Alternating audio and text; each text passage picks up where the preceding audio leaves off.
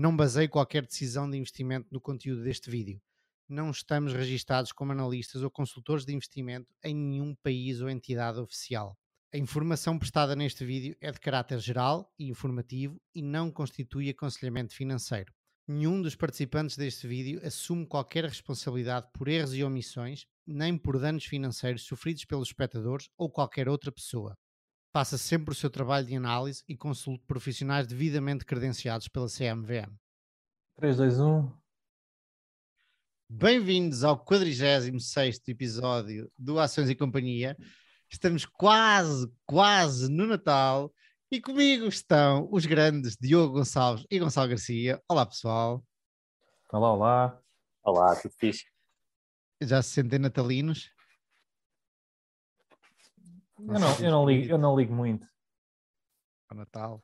O Gonçalo tinha ali um, um, um fundo porreiro de Natal, porque acho eu, porque julgava que isto ia ser o último episódio antes do Natal e agora decidimos que ainda vamos fazer o da próxima semana para acompanhar os ouvintes e os espectadores no dia de Natal, aqueles que não tiverem nada para fazer, podem ter a nossa companhia. Mas eu gostei muito desse, desse coisa natalino aí de trás, desse fundo. Agora tem um fundo semana. que parece daquelas casas japonesas. Tipo, Isso. Tipo minimalistas, não tem nada, nem, nem há cama, só um colchão no chão. Pá, se eu vivesse sozinho era assim que ia estar a casa. Um... Tem, tem vantagens. Assim, é muito mais fácil limpar, muitas coisas para comprar, epá, e, e limpeza de espírito também. É isso, não é só a casa que está que tá limpa, é, é. acaba por limpar um bocado a mente. É isso mesmo. Eu gosto muito da arquitetura japonesa, por, por isso pela simplicidade. Aquela, mas, mas, mas, eles também são um bocado extremos, porque isso é, isso é verdade, mas depois ao mesmo tempo uma pessoa vai a Tóquio e Tóquio é capaz de ser a cidade mais com mais confusão do mundo. É, Sim, além, além é aquela ser... casa idealizada japonesa, nem todas serão assim, não é? é. Tóquio tem 25 milhões de habitantes. Aquilo, aquilo, é um monstro de cidade. Mas é a consequência de ter 25 milhões de habitantes e não. Hum. Até, até há quem diga que tu consegues fazer qualquer, qualquer negócio que tu queiras. A coisa mais excêntrica que existe em Tóquio, porque pá, tu podes ser só um nicho muito pequenino, mas em 25 milhões de habitantes há de haver tipo, uns milhares que gostam daquilo que tu vês. E portanto é, é uma cidade de nicho, tens nichos para tudo. Porque basta arranjar uns quantos milhares naquela cidade. É? Então, vamos, vamos, vamos tentar vender um podcast em português em Tóquio. eu não tinha comentado isso no, no Twitter, porque um dos nossos seguidores, um, cujo nome está a falhar agora, peço imensa desculpa, que estava a dizer que ele ia, aquele ia ser o único tweet, uh, estava a falhar o nome, ele era arquiteto Tiago, na Suíça. Não, Tiago. Isso, Tiago Borges, provavelmente. Um, e curiosamente é arquiteto na Suíça e também nos, e também nos segue. Ele estava a comentar: este vai ser o único tweet ao vosso episódio, já não sei qual era o número do episódio, e eu respondi-lhe, tu, tu que respondeste, Gonçalo, numa coisa completamente diferente daquilo que eu estava a responder. Eu respondi-lhe: eu tenho o desejo secreto, o sonho secreto que haja uma legião de fãs japonesa que os japoneses que nos seguem, como, como há algumas bandas portuguesas. Eu lembro há uns tempos atrás, tive com um tipo de uma banda cujo nome também não me lembro, a minha memória hoje não está no, no seu melhor, uh, nunca foi boa, mas hoje não está no seu melhor. E ele estava a dizer que foram tocar ao Japão e que é incrível porque eles tinham fãs japoneses e ele nunca, nós nunca imaginámos. Pronto, e aí está. Agora vai haver alguém em Tóquio que vai, que vai responder ao. Sim. Mas é, pá, eu nunca lá fui, mas é daquelas cidades que, pá, que é um mundo que vale a pena ir. Eu acho, eu acho que é, é a maior cidade neste momento. Eh, Do mundo? Por exemplo, sim, Hong Kong, por exemplo, é a maior, eh, eh, em termos de concentração de pessoas, é a maior zona do mundo. Não é? Porque é muito pequenina, é? tem, só, uhum. tem 7 milhões de habitantes, mas pá, aquilo é minúsculo. Um, mas Hong Kong em, em, em, volume é massivo, é uma coisa assim impressionante. 25 milhões é surreal. É curioso que estejas a falar de, do Japão, porque as empresas, uma, uma, boa parte das empresas mais antigas do mundo é, são japonesas, e isso vai ao encontro do tema do grande Gonçalo. Uh, qual é o tema que nos traz esta semana, Gonçalo? É verdade. Ah, eu inspirado num, numa conversa do John El, desculpem, do John Elkan, de, o, o CEO da Exor, um, uma conversa que ele teve no podcast Masters of Scale, ele basicamente argumenta, ou, ou dá pistas como organizar uma empresa para que dure para sempre. E lá está, as mais antigas do mundo um, são, aliás, a mais antiga do mundo é japonesa e epa, ele, a partir daí, extrapula uma série de orientações. Para quem não sabe, a Exor é uma empresa holding uh, italiana que é dona da Fiat Chrysler, que agora é Stellantis, dona da Ferrari, dona da Juve, foi dona da Economist e de uma não sei se ainda é de uma ainda é, ainda é, tem uma, é, é a principal acionista da Economist. É uma quantidade de coisas. Sim, e agora vão vender a Partnery, que, o, que é o ramo de seguros, por 10 bis e, e vão ter cerca de 50% do market cap para investir, para brincar. O John Alcan vai agora alocá-los nos próximos anos, vamos ver o que é que ele vai fazer. Ele tem, tem o sonho não, tá, não de ser europeu, não é? Diz Diogo. Ia dizer que não está fácil para alocar 10 bis eh, nestas alturas. É Diogo, só, só, só que, desculpem só fazer esta interrupção, consegues baixar a tua câmara? Consigo baixar tipo, um bocadinho assim. e isso, perfeito, para aparecer centrado, não é? Boa, maravilha. Sim, sim. Epá, eh, por um lado não está fácil alocar 10 bis, mas por outro lado é das melhores alturas para vender algo por 10 bis. A, história, por acaso, é, é fascinante é? e, é até a pergunta do, do Guy Spear lá na, no Investors Day faz todo sentido, porque este negócio já teve para acontecer, depois meteu-se a pandemia, acho que a empresa que ia comprar, que é a Covia, acho que é esse yeah. o nome, é, quis, re, quis, renegociar o preço. Yeah. E eles disseram que não. Eu não sei se era só o preço, não sei. Quis renegociar. Por causa do Covid, yeah. não era? Alegaram que o Covid tinha alterado o preço da coisa, não era? Exatamente. E eles disseram que não e não, não iam vender. E um ano, um ano e pouco depois voltam a fechar o negócio ao preço inicial. Hum. Um, e a, a, pergunta do Guy Spear é como é que eles conseguiram manter relações, não é? Porque não é fácil, tu estás no processo de negociação, estás ali a bater bolas, a coisa corre mal, mas depois consegues voltar um ano depois a, a, a venderes à mesma empresa, porque normalmente ali uh, fica ali um bocado uh, emoções não é? altas à, à, mistura e frustração e etc. Um, e, é, e, é, difícil manter essa relação não é? com, com, as outras pessoas. Sim, Por está giro uma coisa que, que, é muito saliente no, no, no John Elkin é o seu temperamento. Ele é saliente por, por existir muito pouco dele. Ele é sempre muito calminho a falar e, e, e, claramente eu acho que contribui muito para ter mantido as boas relações por qualquer outra empresa.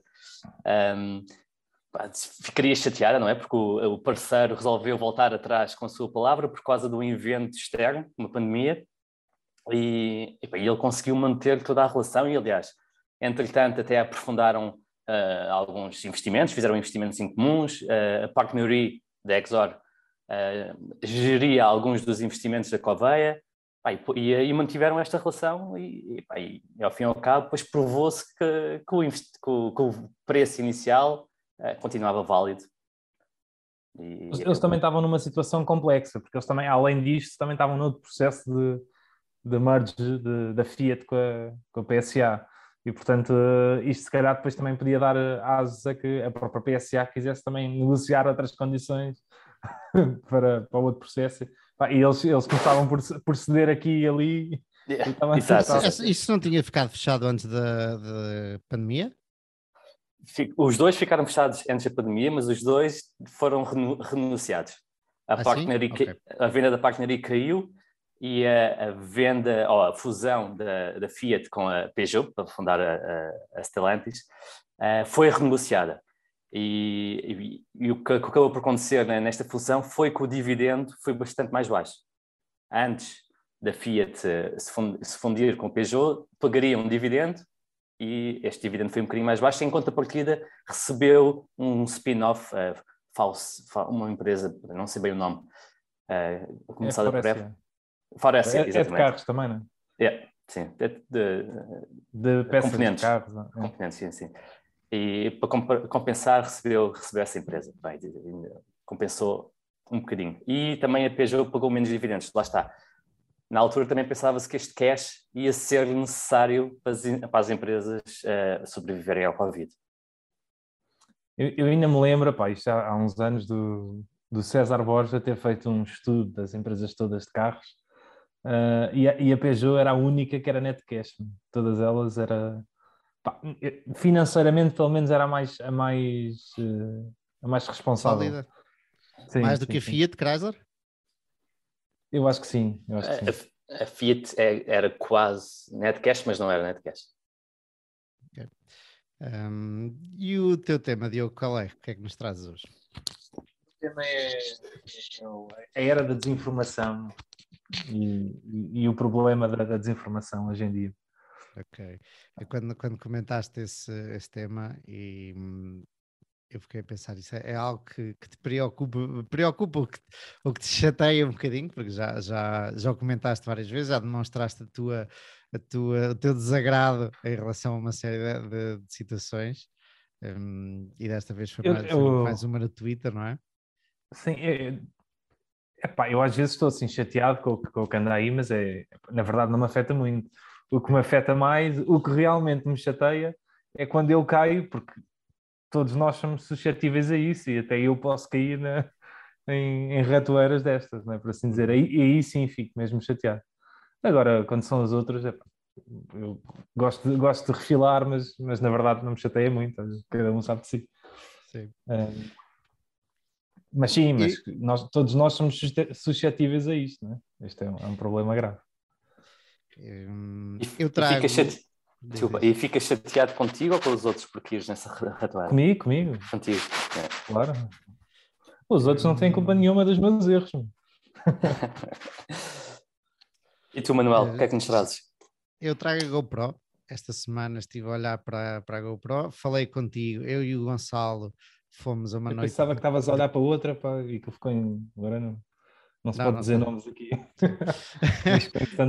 um, um, eu e o Gonçalo fomos a um quiz, uma quiz night na quarta-feira, ali perto do Campo Pequeno. Conseguimos, lutámos para não ficar em último e conseguimos ficar em penúltimo. Foi uma grande vitória da nossa parte, da nossa equipa. Um, e, e, até lhe tinha comentado porque é que até estava a gostar da GoPro, e é isso que vos trago hoje. Uh, porque a primeira reação é sempre GoPro, estás a brincar, isso é tipo Kodak, e o, e o Gonçalo deu o exemplo Polaroid e por aí fora mas é interessante que o Pro está a fazer um turnaround que parece com muito sucesso. O que é que, um, que, é que da China, não é? Que, que faça GoPros mais baratas. Há muitas, há muitas. É, é, pronto, é também, isto também entra aqui na, na equação. Um, portanto, quem é que vai primeiro? Eu posso ficar para o fim hoje. Boa, então eu posso arrancar. Então vamos ver como é que, como é que organizamos uma empresa para que dure para sempre. É aqui uma, uma... Atenção, só o teu, o teu microfone está a roçar no casaco. Está a roçar. Um, e nós, começando aqui por um enredo histórico, sabemos que há muito poucas empresas um, que conseguem escalar tremendamente, ou seja, ficarem muito grandes e durar bastante tempo. Um, curiosamente, eh, entre as empresas mais antigas do mundo, 90% eh, têm menos de 300 pessoas, 300 eh, funcionários. E a empresa, como falámos há pouco, a empresa mais antiga do mundo é um hotel japonês. Foi fundado no ano 705. Uh, ah, ainda é propriedade familiar e vai, vamos lá ver se eu digo isto uh, como deve ser, vai na quinquagésima geração. Portanto, número 50 de gerações. Uh, e hotéis à parte, o negócio, a empresa que tem um negócio mais antiga do mundo é uma empresa vinícola da Alemanha. Pá, novamente é propriedade de uma família, e foi fundada em 862, portanto foi fundada há 1159 anos. Fiz agora a, conta muito rapidamente. Mil? Ah, yeah, foi fundada oh. há 1159 anos. Yeah, e continua imagina. na mesma família? Yeah. É incrível. É e, o, e, o hotel japonês também. Yeah. Uau! Mas eu do japonês já espero tudo, já tipo, não sei, tenho, acredito mais disso, não, não me é tão, tão surpreendente de um japonês do que de um, do que de um alemão. Ok. E é, e é interessante pensar e verificar que estas empresas que sobreviveram por mais tempo, e quando falamos aqui de tempo, falamos de centenas de anos, ou vários séculos, um, são de alguma forma negócios de nicho, é? em vez de empresas que crescem muito rapidamente e que se tornam gigantes. Um, portanto, quando uma empresa cresce, uh, pode gerar mais capital, pode gerar ótimos retornos, uh, mas também precisa de mais colaboradores, precisa de mais recursos, fica mais complexa, atrai mais atenção, atrai regulação, enfim, tal como um, um metabolismo, não é? Um, empresas as, com um, um, metabolismo à medida que fica maior também precisa de muito mais comida. E, e não sei se vocês sabem, agora lembrei-me, uh, há um, um, tipo de crocodilo que tende a viver para sempre. Não é? Uh, há, crocodilos com centenas de anos, 150 anos. Per Perguntas-me, não, pergunta-nos, não é, e nós fazemos ideia, nunca tinha ouvido falar disso, mas ok. Sim, sim. Um, tendem a viver para sempre, ou seja, não se sabe muito bem quando é que esse, qual é a idade limite desse crocodilo. Há, Quais são os mais velhos conhecidos? São mais que as tartarugas? Sim, sim, têm cerca de 150 anos. Crocodilos não sabia, mas, mas há uma, uma espécie de medusa que teoricamente é imortal. Imortal em termos de, de idade. Porque ela, Havia ela chega à idade. em termos de quê? Não, podes matá-la, não é? Ou seja, ah. ela não é. podes cortá-la ao meio, ela morre. Ok, mas, ok, bom, bem visto. Mas não envelhece, ou seja, ela na verdade chega à fase reprodutiva, ela reproduz e volta a rejuvenescer a, a, a ser criança. Uau! E tá, e, é sério, e está neste ciclo vicioso. Ela, ela, virtuoso, fundo, aliás. Exato, virtuoso.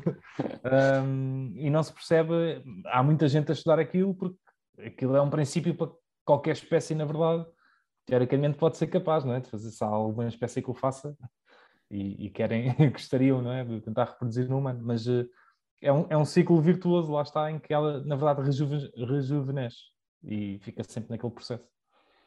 Mas pronto, mas pode chegar lá e matá-la e ela morre. O, e, e em, neste, neste exemplo que eu estava a dar, o crocodilo, este, estes crocodilos tendem a crescer com o tempo. E a principal causa de morte destes crocodilos não é a idade, é o facto de tornarem-se demasiado grandes e não encontrarem alimento suficiente. Portanto, ah. o tamanho, claramente aqui, é o que os leva a falecer. Um, size e, matters. Size matters, yeah. E pronto, e, e por ficarem mais fracos, não é? Por ficarem demasiado grandes, uh, são mais fa facilmente afetados e, e, tal como as empresas, também tendem a, a, a, a aumentar a probabilidade de desaparecerem. Uh, portanto, nós, como donos de uma empresa, é? e, e, vamos pensar que podemos decidir a alocação de capital ou a estratégia da empresa, uh, temos dois objetivos que poderão puxar para uh, lados opostos. É? Já queremos que, que, a empresa cresça de forma rentável, rentável, certo? Para gerar mais, mais capital. Mas também queremos que este crescimento não aumente a fragilidade da empresa. E, e como, é, como é que resolvemos isto? o, que o, o, que o Elkan uh, propõe é uma multidimensionalidade. Uh, ele dá o exemplo de, das cidades. Uh, as cidades, à medida que se expandem, tendem a tornar-se entidades mais fortes. E uma das razões é porque as cidades normalmente têm várias dimensões. É? São organizadas à, vol à, volta de vários interesses, uh, vários setores, são, uh, têm vários municípios.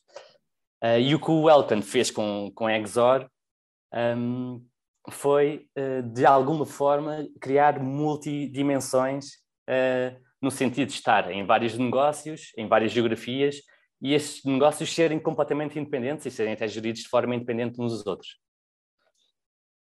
Um, e, e como sabemos. importante. Desculpa? Diversificação.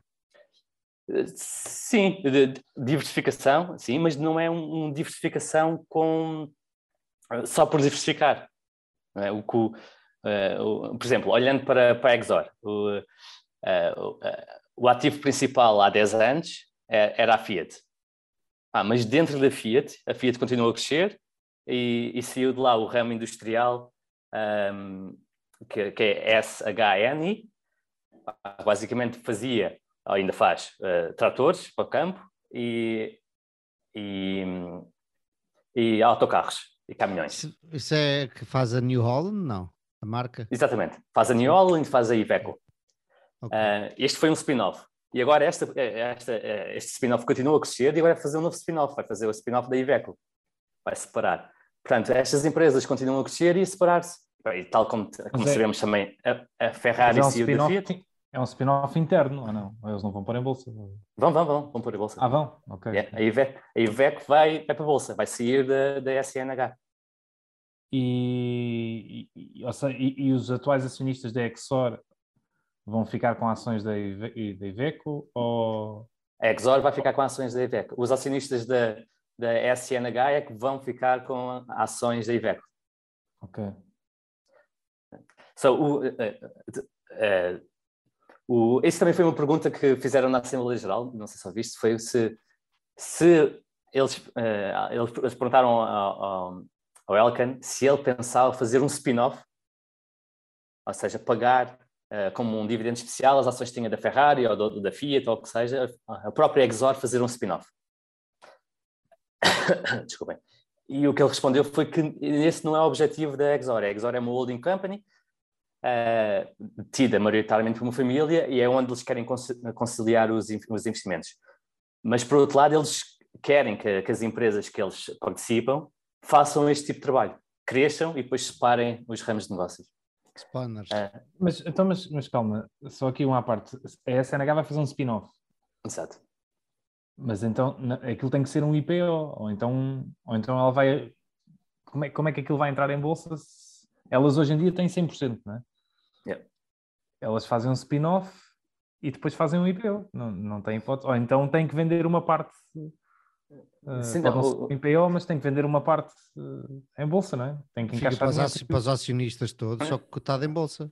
Para os Exatamente. acionistas da casa-mãe, em dire- na listagem direta, fica cotado em bolsa. Tu, se tinhas ações da casa-mãe, ficas com ações num Mas- rácio X para da nova. Ah, ok, porque, porque não é detida por inteiro pela Exor. É. Exatamente. A Exor tem só 20, só, tem 20 e tal por cento da, da SNH. O resto é detido em bolsa. Me- mesmo Portanto- que tivesse 100%, podia dar, a- torná-la pública em bolsa e independente e dava a cada a- a acionista da Exor, por exemplo, uma ação da, da- dessa, dessa empresa, ou não? Acho que sim. Certo, se Sim. fosse, se fosse 100%, podia fazer um spin-off, mas aí os acionistas da Exor iam receber eh, eh, ações. Mas neste caso, os, os acionistas da Exor não recebem, porque é- é- a, a participação é detida através da Exor. Portanto, a Exor está ali no meio. Só os acionistas da SNH é que recebem as ações da Iveco. E Também essa é- SNH já é é- cotada em bolsa? Sim, sim, exato. Ou seja, a Exor vai receber essa porcentagem, mas depois, como não vai vender, Yeah, vai é ficar isso. com uma porcentagem da IVEC e uma com uma porcentagem da. Exatamente. Tal e qual como eles fizeram com, com a Ferrari, se bem que com a Ferrari eles fizeram primeiramente um, IP, um IPO da Ferrari ah, e depois é que fizeram o spin-off. Mas aqui é um bocadinho diferente, vão fazer o- o spin-off sem fazer o IPO. Mas porque também eh, a empresa não, não precisa de capital. Ahm, onde é que eu ia? Ah, E na diversificação, eu, eu disse que ele basicamente defendia a diversificação. Nós uma vez já falámos aqui de outras formas de uma empresa, quanto maior é, melhor é, que eram os efeitos de, de escala tipo de partilhadas, como é o caso da Costco e da Amazon. Um, era um- uma, uma das formas de quanto mais eh, maior, mais cresce, mais forte se torna. Neste caso, o Elkan, Elkan, Elkman, já nunca, nunca sei o nome do gajo. ok, Um, é. Elkan defende a diversificação e tu estavas a argumentar Sim. que não era uma diversificação qualquer, era uma diversificação específica. Certo. É, é, O ponto é, tu queres crescer, mas tu não queres crescer na mesma dimensão. Portanto, uma forma de resolver isso é, é exatamente seres um spawner. É veres, pá, dentro da FIA tem aqui este negócio de Ferraris, que é um negócio à parte, claramente corresponde a inputs diferentes, tem uma carteira de encomendas e é muito mais estável, margens muito maiores. Pá, isto pode ser, eh, pode ser uma outra dimensão. É? Uma outra vertical, Um, ok. outra vertical. Então vou separar isto e cresces assim. E, pá, e dentro, curiosamente, dentro da Fiat, ele tinha falado que gostava de fazer o, o spin-off, não o fez enquanto era acionista, enquanto estava, era acionista direto, agora teria de fazê-lo eh, através da Stellantis, mas dentro da Stellantis agora há uma empresa chamada Comau, que basicamente é robótica altamente focada para, para linhas de montagem, eh, e ele sempre quis fazer o spin-off disto quis eh, to- tornar a empresa o mais independente possível dentro da Fiat, para depois fazer o spin-off. Ainda não, ainda não foi feito. Aliás, foi uma das perguntas da Assembleia Geral e ele não, não- acabou por não responder, infelizmente. Ahm, e o que é que eu ia dizer agora? Ah, ah, voltando aqui às cidades. Um, portanto, um, nós sabemos um contraponto a esta, à, à questão das cidades seria uma cidade tipo Detroit. Cresceu imenso, mas aqui o problema é que cresceu imenso só numa dimensão. Não é? Só tinha aquela. A cidade estava muito virada, eh, virada curiosamente, para a indústria automóvel. Um, e, e, isto foi um problema quando a indústria automóvel se sentiu bastante e criou aqui um ciclo um, eh, vicioso, não é? Que, que, que, as pessoas saíram da cidade uh, porque não encontravam trabalho e portanto, cada vez havia menos interesse na cidade e, e a cidade acabou e por se tornar cada vez menos com problemas de com problemas de droga um, é. É, é, curiosíssima essa história de Detroit é quase tipo a, a Gotham City do Batman E aqui a, a, questão será, é que sorte também está muito virada para o ramo automóvel, não é? Apesar da Ferrari poder não ser considerada automóvel, mas Ivex, não é? Stellantis, e mesmo a Ferrari, está tudo... Mas, mas, mas diz-se, eu li alguém dizer, aqui há uns tempos atrás, que o, o tipo Alcan queria fazer a fusão com a PSA, um, porque exatamente queria-se ver livre do negócio mau que é a, a Fiat. Um, e, e, era muito difícil sair e vender as ações da Fiat sendo um dos maiores acionistas e se fizesse a fusão tornar-se-ia mais fácil uh, ele ir vendendo a sua posição e ir diversificando para outros negócios melhores. Isso foi um ponto de vista que eu li, fez-me sentido na altura, já vi ali o Gonçalo a terceiro assim a revirar os olhos. Não, não. Uh, sim, sim. Fui só buscar aqui o, a minha cábula do nave da Exor e, e onde tem as, as participações eles realmente tinham 20 e 23% da, da, da Fiat, da FSE, e com a fusão passaram a ter 14% da Stellantis. Portanto, realmente fica mais fácil, em caso de necessidade, de ir vendendo ou vender a participação inteira, do que se tivessem uh, quase o, o dobro da, da participação. Um, e, e Stellantis são 24% do NAV, Ferrari são 33% do NAV e SNH são 19% do NAV. Portanto, estas três um, isto dá 76%, 76 do NAV. Portanto, 76% do NAV realmente uh, muito ligada a, a, automóveis, tratores, veículos de luxo, uh, caminhões. E como, e como o market cap é metade do NAV, é? o resto é tudo borla. Exato. Portanto, uh, o que tu compras é isso, com o resto borla. É isso mesmo. O desconto está, está a 42%. É. Portanto, portanto, sim. Mais, fazer... mais, mais do que o resto. Pegar é, é interessante, as histórias dos descontos do, do NAV, é interessante que hoje em dia tô, quase todos os conglomerados estão a descontos grandes. Né? Mas isto nem sempre foi assim. E, portanto, obviamente que o, o desconto em si não, é, não vai ser a tua fonte de retorno ao longo de, dos anos. Né? E o próprio uh, John já fizeram essa pergunta e ele responde: o mais interessante, o mais importante é nós continuarmos a crescer o NAV. E se estivermos a crescer o NAV, à partida há, há, uma correlação. Um, mas efetivamente isto nem sempre foi assim. E há épocas em que os conglomerados até estão, até já houve épocas em que estavam acima a, a um prémio de, do NAV. E, portanto, isso eventualmente pode voltar a acontecer. Portanto, é, é outra margem de segurança que uma pessoa tem quando, quando as coisas estão a desconto se tu gostas do que está lá dentro e ainda está a desconto, né? pode demorar alguns anos, né? mas se daqui a uma década, e se ainda mantiveres, né? porque pode, pode não ser fácil manter durante 10 anos, um, pode reverter e até estar um prémio, e só aí tens uma margem grande. E se for um bom alocador de capital, ainda está aquela proteção se vier abaixo, ele, ainda, ele ou ela ainda compra mais ações. E, exato, e a desconto vai comprando e eventualmente se tiver um prémio ainda imita ações, vai comprar outros negócios e joga com é, isso. Gonçalo, permite-me fazer aqui só um, um, ponto em relação às cidades, porque depois disso toca-me especialmente por causa da minha, da minha formação profissional. Um, estava a pensar em Coimbra. Coimbra é conhecida por ser a cidade da universidade e realmente não se passa grande coisa em Coimbra uh, se não fosse aquela universidade. Já agora há umas startups no Instituto Pedro Nunes e há alguma indústria, mas muito menos do que já houve em tempos. Portanto, funciona tudo muito por causa da universidade e do hospital, que é da Universidade de Coimbra também. Portanto, é ali uma, um... e eu lembro do Cup e do Adventures in Capitalism, que já agora fazendo a ressalva, o Cup acabou de aterrar nos Açores, portanto, se houver alguém aqui que esteja nos Açores e que queira conversar sobre ações com um tipo que sabe muito da coisa, uh, o Cup está nos Açores disposto a ir ver cerveja com quem quiser e ver cerveja com ele. Podem pôr aqui o comentário que eu trato de vos pôr em, em contacto com ele um, e aí está. Ah, e o Cup escreveu sobre Coimbra, porque lá quando eu o conheci ele esteve em Coimbra e estava a comentar que Coimbra ter deixado de ser a capital de Portugal por decreto do rei e de repente passa a ser Lisboa. E ele fazia o ponto de de repente Coimbra todo o interesse que Coimbra tinha desaparece. Uh, ou, o grande interesse que Coimbra tinha de ser uh, capital desaparece e de repente o que terá acontecido aos preços das casas? Nós não sabemos, pelo menos eu não fui procurar, ele também não foi procurar, mas o que terá acontecido aos preços das casas? E eu fiquei a pensar nisso e Coimbra é dependente de uma, uh, ou muito dependente de uma universidade.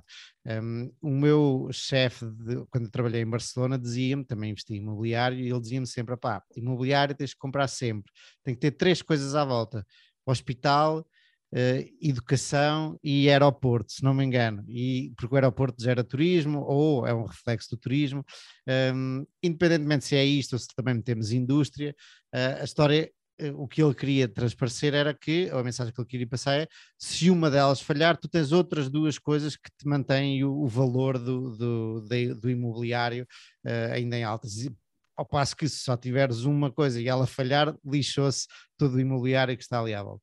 Uh, e isto nas, nas, nas, empresas também tem, uh, tam, também se pode transpor para as empresas, como o Gonçalo está a fazer e muito bem, um, ehm, da necessidade de diversificar, não todas as empresas, como já vimos, um, ehm, mas da necessidade de diversificar para trazer resiliência ao negócio.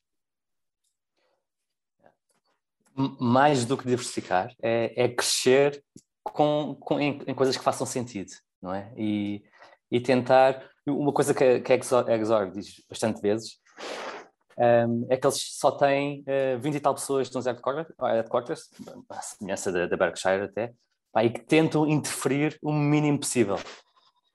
Um, e, epá, e, às vezes tem que interferir, lá está, na, na Ferrari o, o, o, John teve que ser CEO porque o CEO antigo saiu, ah, mas ele teve que ser CEO durante seis meses até enquanto fizeram um headhunting isso, para, isso. para, encontrar uma pessoa alternativa. Eu não, eu não conheço a fundo a, a Exor, mas isso, isso não me parece. Último, nos últimos três ou quatro anos, eles, as empresas todas quase não trocaram de CEOs e não, e não foi influência também da Exor.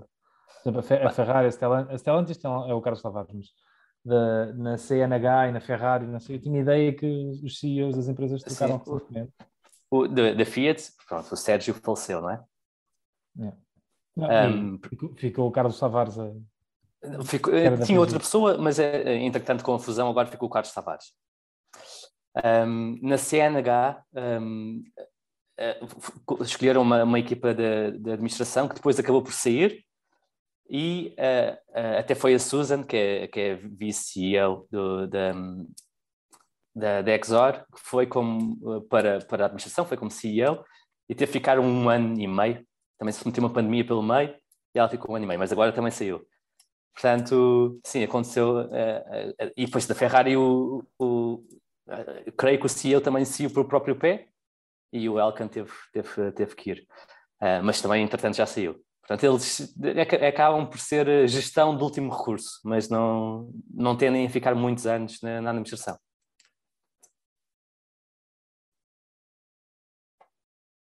Eu não tenho, não tenho mais perguntas. o, o, outra coisa curiosa é que, é que sabemos que, pelo menos, o, os, os, grandes conglomerados que, que, acabam por correr bem, não é? E que não, não são, não, não, não acabam pelo seu próprio tamanho. Uh, e um, um, exemplo que acabou pelo, pela sua dimensão, também derivada da sua dimensão, seria a uh, General Electric. É? E era muito intervencionista na, nas empresas que tinha. Uh, e o contraponto à General Electric seria uma Berkshire, que, que, que, aos dias de hoje é uma empresa maior do que a General Electric, mas lá está, consegue ter várias verticais um, várias dimensões e, e, e é uh, gerida de forma muito autónoma por cada, por cada subsidiária. curiosamente, as duas empresas que tu disseste mais antigas do mundo têm um único negócio, ou não? Sim, sim, sim, sim, é, é isso. Tem, tem um único negócio, lá está, mantiveram-se muito nicho, muito pequeninas.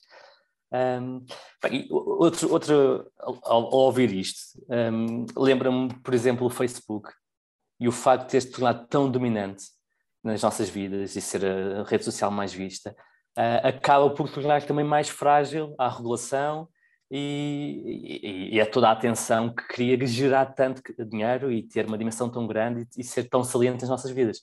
Portanto, por um lado, é ótimo que seja tão grande e que gere tanto dinheiro, por outro, no ponto de vista de, de antifragilidade, pode não ser tão bom. E se fosse um negócio assim um bocadinho mais nicho. Isto é assim, mais quietinho. Isto é tudo muito bonito, mas na verdade, qual é o interesse de, para nós investidores ter uma empresa que vai durar 500 anos? Não é? Eu, é, é preferível, isto é só, estou só a fazer de advogado do diabo.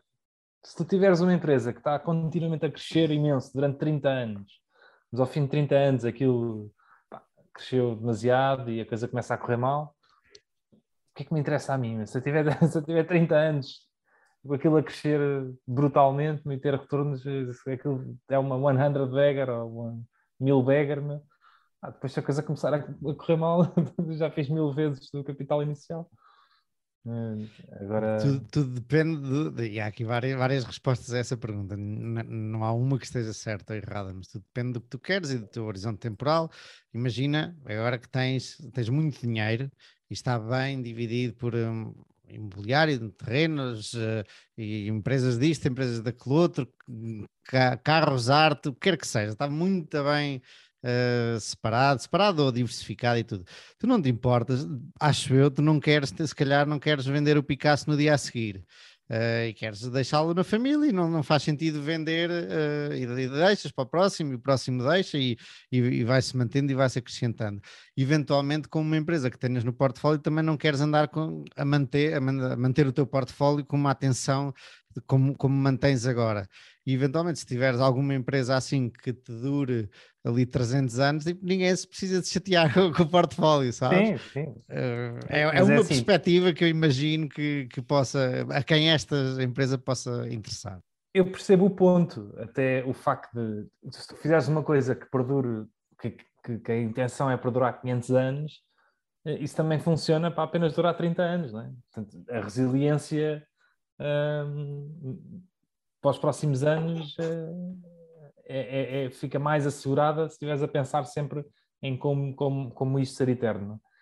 Mas por outro lado, eu não digo vender amanhã, mas acho que qualquer caso de 20 anos de história de sucesso de uma empresa é, é mais do que, é, exato, é mais do que suficiente. Se eu tiver que tomar uma decisão de 20 em 20 anos, de alocar, de vender de um lado e alocar no outro, também, também não é o fim do mundo.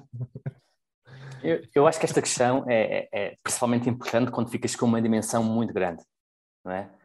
Se tivesse, no caso do, do John Elkan, ele está tá a gerir 20 bis. E aí, está a gerir para a sua família, não é? E, portanto, aí a, o, a visão dele será mais uh, intergeracional, é? para as próximas gerações e tornar isto algo que possa fazer compounding para sempre, sem ter um, sem ter um ponto único de ruptura, não é? sem ir à, sem, com, com, portanto, aumentando ao máximo a sua resiliência. Uh, agora, é, é, é, um bocadinho diferente de, para alguém mais pequenino, não é? que não tem o, o, este problema de ser tão grande. Um, oh, Gonçalo, desculpa interromper, o tema era longevidade ou longevidade à medida que se, que se tornam grandes? Qual era... Uh porque estamos aqui a falar de várias coisas. O tema de, desse, dessa parte do, do, do artigo que trazes era exatamente sobre longevidade à medida que vamos ficando grandes, é isso? É isso mesmo, sim. Okay. Sim, Era, é um bocadinho como, é, é sobretudo como resolver a dicotomia, que é tentar crescer o mais mais depressa possível e tentar que a empresa dure para sempre.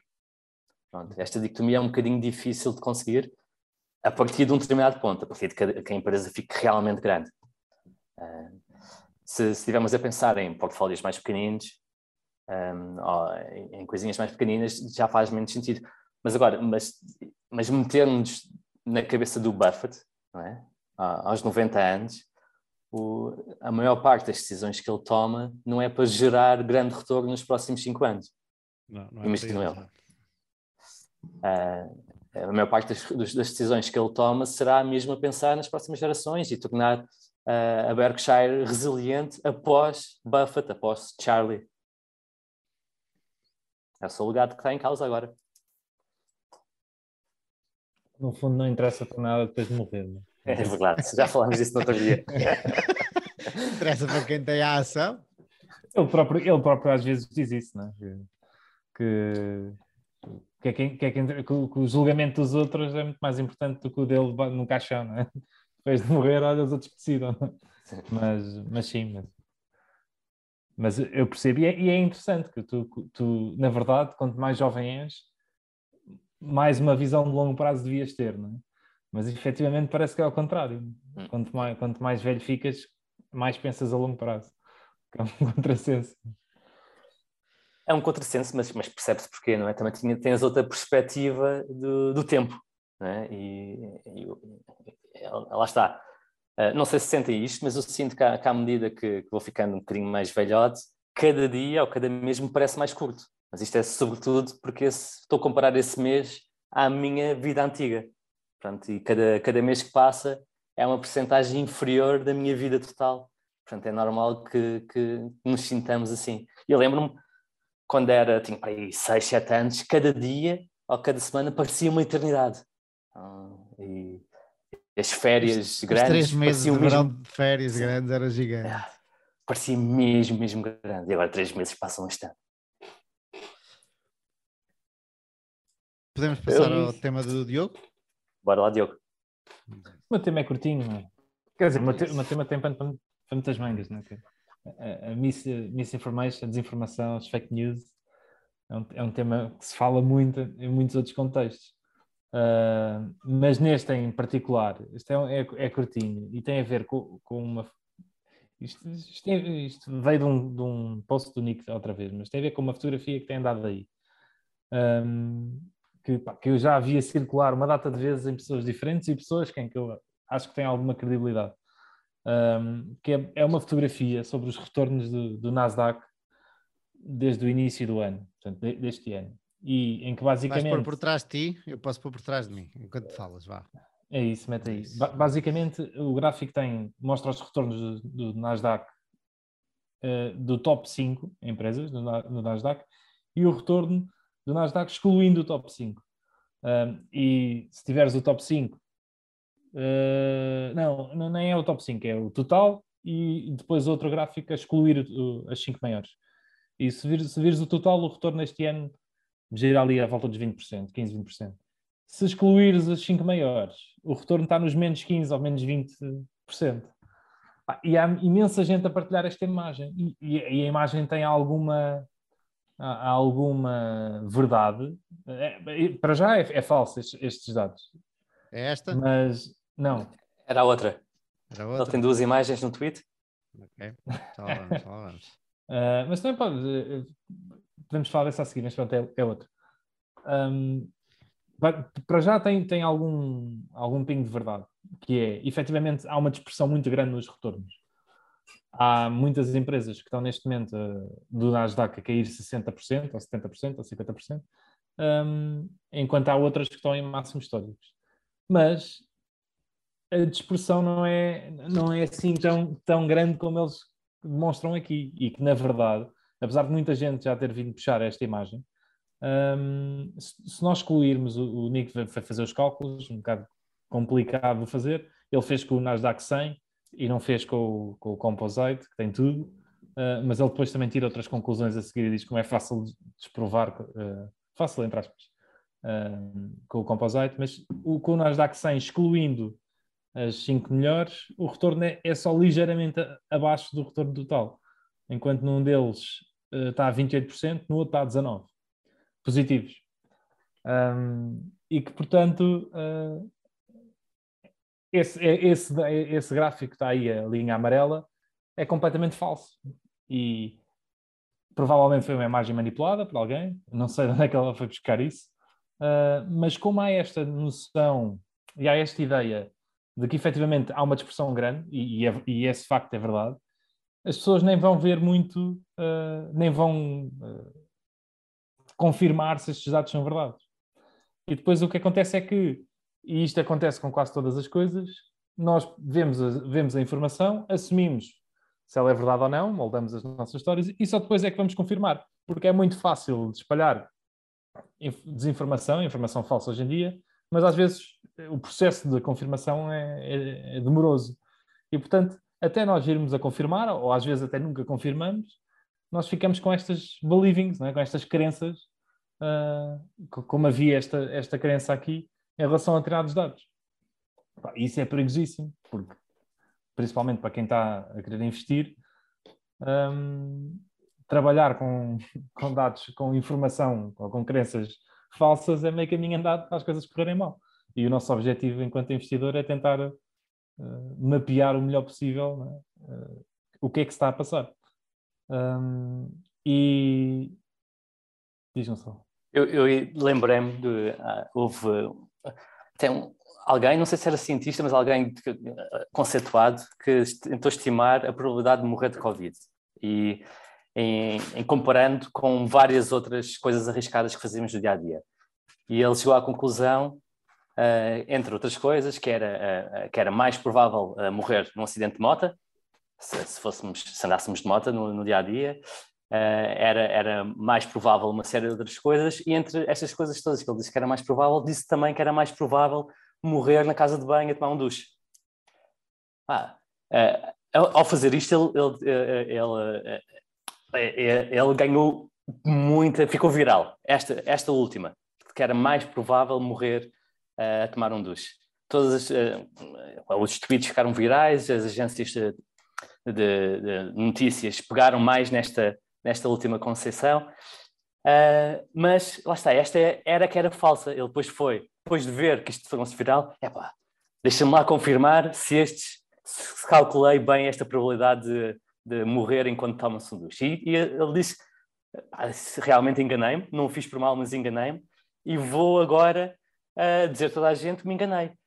e uh, a correção da notícia não teve qualquer adesão, ou seja, não, não se tornou viral, ninguém quis saber, enquanto a outra continua-se a espalhar, apesar de, de, de, do autor de ter vindo a público dizer que, pá, que tinha feito um erro.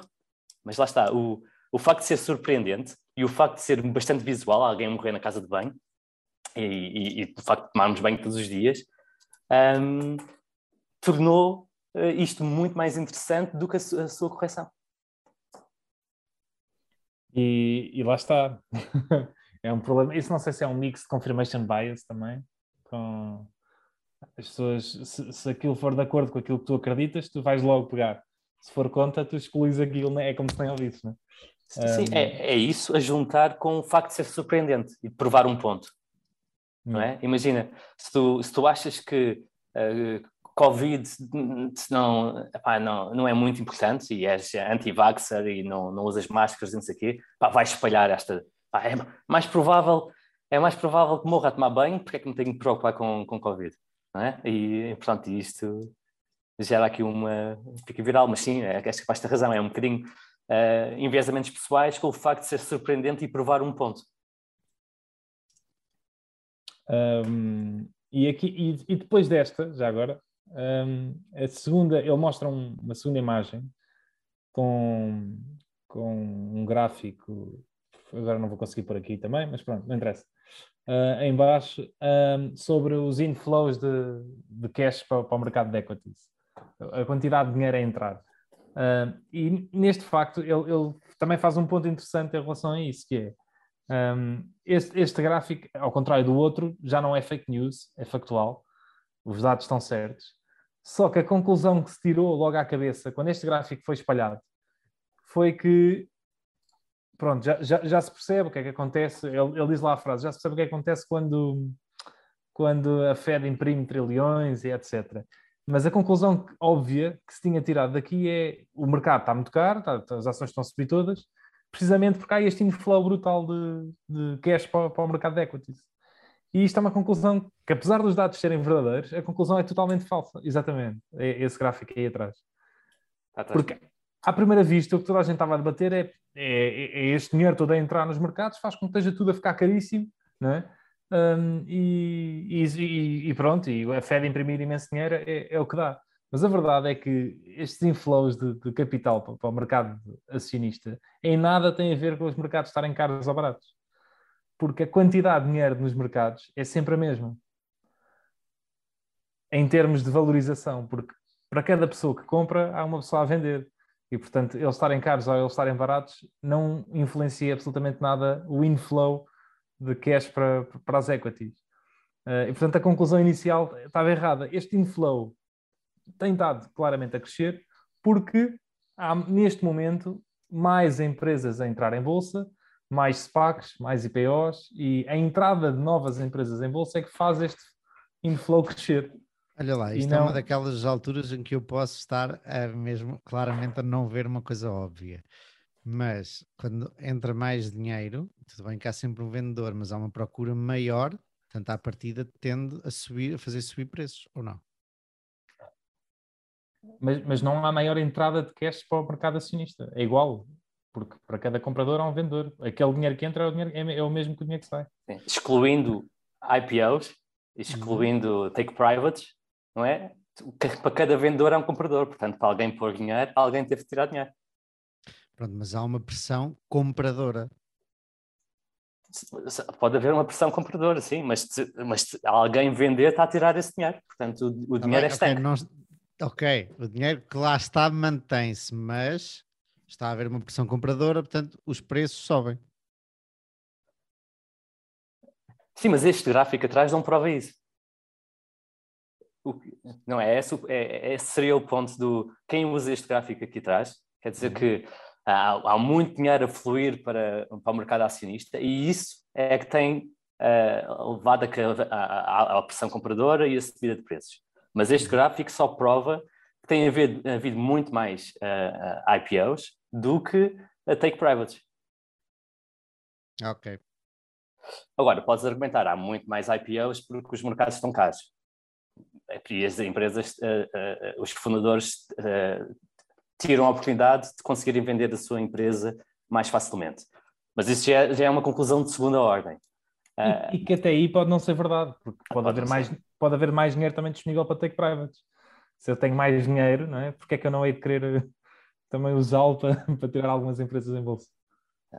Não sei, não sei. A minha lógica pode estar errada, mas um, eu por acaso não consigo justificar uh, o facto de haver maior liquidez com um maior número de IPOs, mas é possível. Sim, não, mas eu, eu, eu, eu, que vejo aqui também, olha, um, coincide o, as alturas em que, que, há mais take privates, coincide com as alturas de, das crises financeiras, não é? 2008, não é? Uh, depois da, da, crise da Europa, não é? 2011, 2012 e agora outra vez com o Covid. Portanto, aí as, claramente houve mais saídas de bolsa do que, do que IPOs. Uh, ah, enquanto as outras, uh, os IPOs tendem a ser em topos de mercado. Mas pronto, isto, isto, isto é, podemos estar a, a, confundir causalidade com correlação. Mas eh, por menos essa, essa correlação existe. É isso. Mas pronto, mas, mas tem exatamente a ver com isso. A, a primeira conclusão que as pessoas tiram logo disto é é pá, é por isso que os mercados estão mais caros. Este, este gráfico demonstra que os mercados estão mais caros. Mas, mas eu, eu sou a, a, clara, o claro exemplo de que é fácil chegar a essa conclusão, porque é uma ginástica mental que não é fácil de chegar lá, não é hum. tão imediato quanto isso. E, uh, exatamente, e, aliás, é essa a conclusão dele, que é, isto é tão perigoso que até dados que sejam verdadeiros podem levar a conclusões falsas. Uhum. Era exatamente o que ele estava a dizer. Uh, e principalmente se eu partilhar este gráfico com essa conclusão falsa, estás a perceber? Uhum, uhum. Porque a, a, a, maior parte, não é a maior parte, mas se calhar se tu não tiveres ou a pensar muito sobre o assunto ou a investigar, pá, isso faz-te sentido uh, e, percebe, e ficas logo com essa ideia e dizes, ah, claro, faz todo o sentido e nem pensas mais sobre o assunto. É? E, e, e, isso até é mais perigoso. É? A, a, conseguires tirar conclusões falsas e conseguires. Um, espalhar, não é, entre aspas, uma, no fundo é, um, é uma fake news, é? baseada em dados reais. Essa, uh, nem é preciso falsear os dados. Um, e, e, e, a conclusão dele é e, epá, isto agora pode ter pano para mangas, mas a conclusão deles é, epá, uma pessoa à partida tem que ser sempre cético. E enquanto não conseguires provar alguma coisa ou pensar muito sobre o assunto, tu nunca tiras nenhuma, tentares forçar-te a não tirar nenhumas conclusões com estas coisas. E o problema questão, é que... Mas isso obriga-te a ir pensar a fundo sobre todas, toda a quantidade de informação que te passa à frente todos os dias. É impossível, não, não, não, é, não dá para fazer, mas, não é? Mas calhar... Nem sei se há muito interesse nisso. Mas se calhar mais vale ter menos informação do que mais informação. Ou seja, a maneira como tu digestes, né? digeres a informação, uh, se calhar... E, e, nós vivemos numa época em que estamos sempre bombardeados de informação e procurar, a procurar, a procurar. Se calhar mais vale procurar menos e tentar pensar mais sobre aquela que já teve.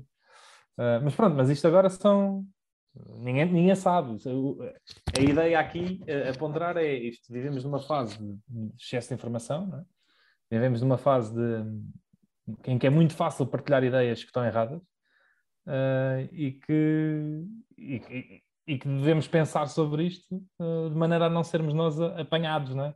e que vamos ser mais tarde ou mais cedo em algumas coisas destas na, nas teias. Eu pensava e... que o Forex me ia dar um Lamborghini. E, e, e, o problema é que depois é muito mais difícil sair delas, não é? Porque quando, tens uma, quando já acreditas numa coisa, é, é muito difícil mudar de opinião. Ser humano odeia mudar de opinião. Tem e pronto, olha. Uh, mas a verdade é que este gostei é... muito de ouvir isso porque nem nunca tinha pensado nisso que vocês me disseram, que o dinheiro continua a ser o mesmo, porque se entrou também saiu. Achei muito bom, foi uma ótima conclusão e de, de, desse artigo e de, deste episódio, porque eu próprio sou a prova de que a coisa eh, realmente as pessoas não, não, não pensam a fundo na, na, nas coisas que lhes, que lhes dão.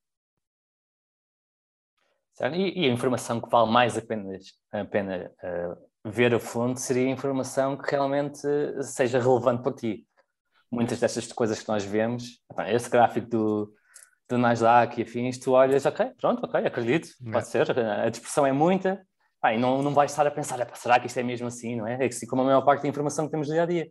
Agora, para aquela informação que é realmente importante para nós, imagina que seja de uma empresa, seja material para uma empresa do nosso portfólio, por exemplo, uh, aí já convém pensar um bocadinho mais a fundo e realmente uh, ver as hipóteses. será que esta informação quer mesmo dizer isto? Será que é mesmo verdadeiro? Agora, para questão, tudo, fica um bocadinho difícil. A questão é que as pessoas depois justificam as coisas com isto. Imagina que tu estás investido em algumas ações do Nasdaq pá, e estás a ter uma performance horrível. Se mostrares este gráfico, é fácil que tu digas assim, que tu agarres logo no gráfico e dizes assim: ah, pois, mas olha, então faz sentido. Eu não estou investido em Apple, pronto, é normal, está tudo a cair 50%, a não ser que tenhas investido em Apple e, e Nvidia. Né? E é muito fácil tu agarrar-te a isso, né?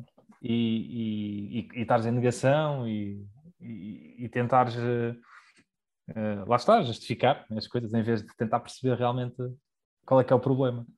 Um, e, este é o problema deste gráfico. Então, peraí, peraí, é... ainda para eu não ficar com, com a coisa meia aprendida nesse gráfico que o Gonçalo tinha ali atrás, aquele pico é de no, pode ser novas empresas ou novas ações das mesmas empresas, não é? Sim. Yeah, sim. As empresas podem estar a, simplesmente a aproveitar para emitir ações e aí sim está a haver mais ah, dinheiro. Ou seja, há mais, há mais emissão de ações do que recompra de ações, não é? Yeah, é isso. E mais entradas em bolsa do que take, take private. Uhum. Okay.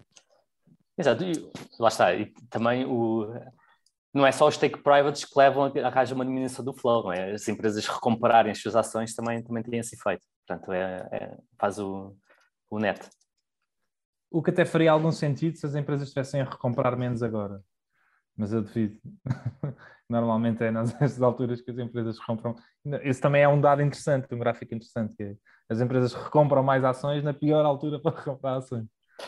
Mas também tem a ver com o facto de terem mais cash ou estarem a gerar mais cash nessas alturas.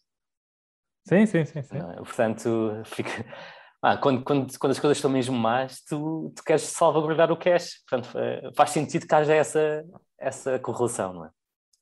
Acho que não há muita gente, corrijam-me se este pensamento vos possa parecer errado, mas não há muita gente a criticar uma empresa por recomprar ações. Por, isto porque quem normalmente critica as empresas é quem está investido. Quem está investido quer acreditar que mesmo a valorizações altas a empresa está boa porque senão não estava investido. Portanto, à partida vai sempre parecer-lhe ou vai olhar com bons olhos uma recompra de ações mesmo a um múltiplo alto. Mais ou menos, eu percebo a lógica, mas eu acho que tens que ver aquilo, lá está, como, apesar, como um investidor normal, não é?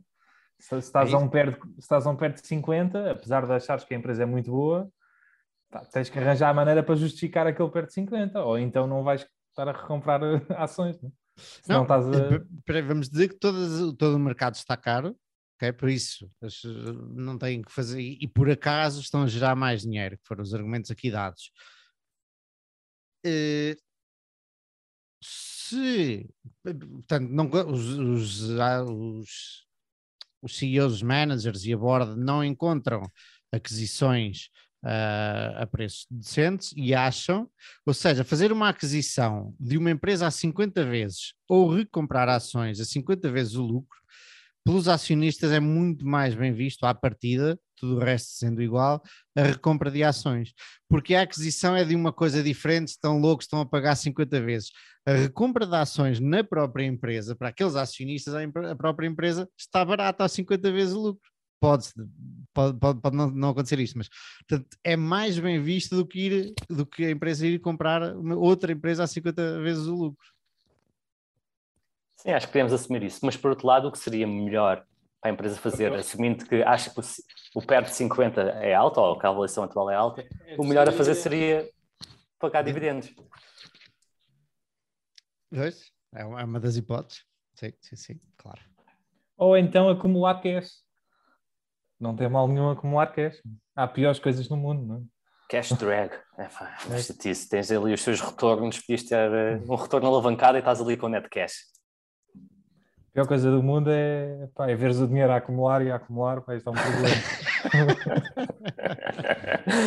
é uma chatice, né? faz ali um, um furo, pesa no bolso. mas, mas sim, é, é óbvio que depois há, há, há níveis de acumulação que deixa de fazer sentido, não é? A Berkshire, por exemplo, não conseguia aplicar, foi acumulando, acumulando. Se calhar agora até faz recompra de ações a um valor que nem acha que seja, que, que seja um, um, valor muito bom em termos de, de, retorno, mas é preferível do que continuar a acumular dinheiro e com a inflação que há neste momento. É? Portanto, aquilo depois é um trade-off. Tens que ver o que tens que conseguir fazer alguma coisa com ele. É? Se estiver parado, estás a perder. Se não há nada, mas se calhar é melhor teres um retorno de 3 ou 4% do que estares a perder 3 ou 4%. É? Mas no, um bocadinho em defesa da, da, Berkshire, aquele cash é financiado com uma dívida, um float, também não te custa nada. Yeah. Mas a minha frase já foi em defesa da Berkshire. eu, acho, eu acho que faz todo o sentido, lá está, eles não, não encontram nada suficiente uh, bom para aplicar, acumulam dinheiro. Mas depois também há um, há um valor de, de cash que tu tens que deixa de fazer sentido, se calhar faz continua a fazer mais sentido recomprares à mesma. Sim. Eles antigamente eram mais uh, controladores com a recompra, não é?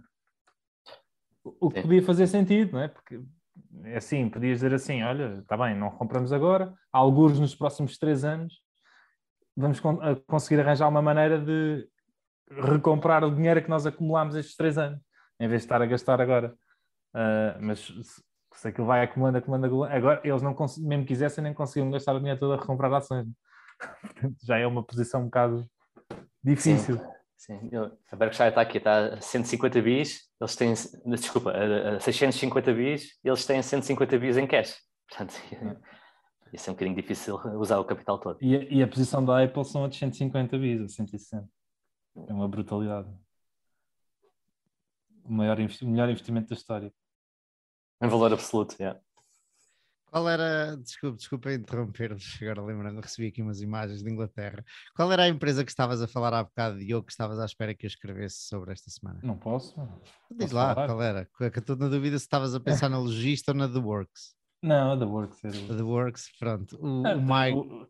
Tu é que disseste que ias falar mais, não é? Ia, mas entretanto fiquei à espera de feedback dos meus contactos em Inglaterra. Eu acho que já comentei isto aqui, na verdade comentei isto no, no nosso encontro físico e agora posso comentar aqui. Eu sinto necessidade muitas vezes de saber o que é que está a passar Uh, por exemplo, eu estudei uma empresa de marketplaces japonesa e gostava de conversar com os japoneses que usam aqueles marketplaces para perceber se realmente eles gostam mais daqueles, usam mais um ou outro, ou da concorrência, e faz-me sempre, a, a, a, certa altura, necessidade, quando estudo empresas, um, em alguns negócios, de saber como é, que está, como é que os clientes veem, porque é uma coisa muito local, e a The Works é uma delas, e curioso de teres falado nisso, porque eu recebi, eu às segundas faço o podcast com o Michael Wiggins de Oliveira, que mora em Inglaterra, e eu pedi-lhe para me mandar fotografias e ele estava a mandar, e eu não escrevi uh, sobre a, a, minha conclusão sobre a The Works esta semana, exatamente porque queria ter feedback, pedi a várias pessoas e subscritores que também moram em Inglaterra, e recebi agora fotografias em direto de uma loja da The Works, suponho eu em Londres, por acaso não sei onde é que o, o Michael mora, e não está muito cheia, ao passo que outra muito parecida, sobre a qual eu já escrevi, que é a Card Factory, que é uma empresa de cartões de, cartões de aniversário e cartões de festas, que no Reino Unido é uma coisa muito, muito forte, uma cultura muito forte, uma tradição muito forte, estão uh, completamente cheias e faz fila para comprar cartões de Natal na Card Factory hoje em dia. Um... eu, eu, eu tanto uma como outra, mas há várias. Os, os, ingleses, sempre que eu vou ver lojas dessas de detalhe, pá, eu acho aquele estilo tão fuleiro, tão piroso, mas aquilo é uma cena que funciona lá, mas aquelas cores, aquelas combinações, aquilo, eu olho para aquilo e, para mim é, é, é, é flare aquilo, mas efetivamente os gajos adoram aquele, aquele estilo. É sabe que a The, a The, Works não é muito diferente da Five Below nos Estados Unidos, que é uma empresa que eu acho que eu já falei aqui, que está a ter um sucesso gigante, que tem unit economics incríveis e está a vender e a crescer lojas que nunca mais acaba. Basicamente vendem, para quem não sabe, elas têm diferenças do que vendem, mas vendem bugigangas que ninguém quer a preços muito baratos. São tipo lojas dos 300 é, de enfeites, é tipo Tiger, não? pincéis, tipo, uh, vendem, pá, pincéis, livros de crianças, uh, alguns brinquedos tipo de 1 euro, 10 euros, 3 euros, um, puzzles, livros de puzzles e de sudokus, por aí fora. É assim uma quantidade de, de treta. Uh, o que é certo é que nos Estados Unidos funciona muito bem um, e a Five Below está a crescer, que, que é uma daquelas, lá está que eu gostava, devia ter aproveitado na queda do Covid. Aqui fica. É sim. Não é fácil. Uh... Se fosse fácil. Nós estávamos aqui. Uh, queres, que, tens ainda alguma coisa sobre o teu tema, Diogo? Não, não. Só, só um à parte, já agora, nós não, não entramos com as nossas introduções. Já viram a Turquia? Meu? Ah. Eu, eu, gostava de perguntar ao Moniz como é que está o investimento dele lá. Que aquilo... Tem a inflação e a, e a... Hoje, hoje, fecharam o, o, stock market, está, está fechado, não, não, se sabe quando é que vai voltar a abrir. Por e, porque eles estão com problemas de hiperinflação e fuga de capitais e, e aquilo está, está, está o colapso financeiro lá. Eu não sei muito bem porquê, na verdade, mas está, está um bocado o colapso financeiro. Ah. E, e a moeda já desvalorizou tipo 80% este ano, 70%. O ideal são empresas que vendem em dólares. 50% no último ano. E o ideal era ter pedido dívida em liras. Isso é que tinha sido bom. Estávamos agora aqui em altas para comprar Alibaba.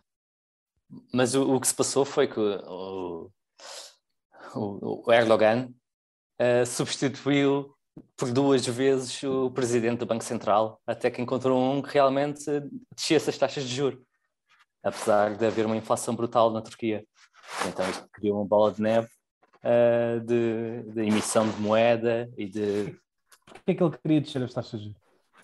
Com baixa, porque na visão dele, quanto mais baixas forem as taxas de juros, mais há investimento, mais bujante é a economia. Portanto, é um estímulo à economia. Na visão dele, não, é uma visão económica assente. Sim, sim. Mas se estiveres Mas... com muita inflação, tu não queres, queres mais estímulo? Há inflação que. Certo, tu não queres estimular a inflação, mas queres estimular a economia. Pode ser por fuga de capitais, sim. Pode, pode ser hiperinflação, porque as pessoas já estão a tirar o dinheiro todo. Epá, mas por fuga de capitais, tu se quisesse travar a moeda, levantavas, subias a, a, taxa de juros para os capitais não irem buscar melhores taxas lá fora, não era? É pá, é complicado. O Brasil fez, quando, quando, eu estava no Brasil, tinha taxas de obrigações a 18%. Amigos meus que tiveram isso. Isso, isso funciona, isso, isso funciona se tu não tiveres uh, em psicologia de hiperinflação mesmo. Porque em psicologia de hiperinflação tu não queres saber, tu só queres é tirar o dinheiro. Tu já nem recebes em, em, em, em, liras, não Aquilo, entras numa espiral, podes pôr a 100%. Não é? é irrelevante se tu achas que aquilo, Não se vai, aquilo tem uma vai- inflação de 100% ao não dia, vai quem quer, saber se aquilo é de Sim, sim. 100%? Ah, Lá está. Eu- Qual era a taxa de juros que precisavas para compensar uma queda de 50% versus o euro? Pelo menos de um- 50%. uma taxa de juros de 100%. Yeah. Cai para metade. Para ficares igual, precisavas de uma taxa de juros de 100%. Eu não sei qual de vocês é que está a raspar no microfone, se calhar és tu, Gonçalo, não? É que começa aqui a ouvir-se o. coisa. Eu não sei qual é que é aquela empresa do Moniz, mas por acaso gostava de ver qual é que eu era. eu vejo aqui no Eu, instante. eu- eu Vamos fui falar. ver as empresas do fundo que o gajo Peterson, lembram-se que o Peterson foi convidado pelo Rupam do MoneyWise Smart eh, para falar sobre o, o Daily Journal. E ele também, este tipo, é coproprietário dos fundos com o Moniz, de um fundo que investe na, na Turquia. E os gajos têm várias empresas que eu fui ver no outro dia, o top das empresas deles, e são todas 10 baggers nos últimos dois anos. São, é brutal. Eu fiquei assim, porra, eu devia ter olhado para isto antes. Um, e eu tenho ideia dele ter comentado isso. Nós queremos investir em empresas turcas que vendam em dólares, porque ainda se Yeah. tornam mais fortes, porque têm, o- têm o custo de produção em, em liras e vendem em dólares. Sim, eles não querem saber, é isso. Ah, Eu encontrei aqui a empresa que ele, que ele investiu, é uma empresa de logística, ah, chama-se Reisas Tassinamiklik. Portanto, Reisas com é um, o ticker é RY, depois SAS. E que tal? Que, que tal a, O- a- aqui eu pus no último ano, year to, year to date, está, aparentemente está a menos 38%, mas há aqui um- uma queda brutal de 50% que pode ter sido um, um split ou um dividendo. Mas nos últimos, vá, nos últimos seis meses ah, está a subir a 50%, portanto parece estar a compensar a queda da, da lira turca. Desde mas o início de dezembro, desde o início de, desculpa, de 2020, duplicou. Portanto, houve aqui Yeah, uma- é- é- realmente uma subida brutal depois por aí abaixo. Duplicou, não? De- sim, desde dezembro de 2019 é 400% de retorno. Eu não sei quando é que ele comprou, mas ele, eu acho que ele já comprou há uns tempos. Ele, é, ele tem 33% da empresa. Ah, quanto é que ele tem? Tem. ah, não, não, não, tem 29,99. Aparentemente não pode ter 30%. Ele, ele falou sobre isto, não é? que não podia comprar mais uma ação sequer.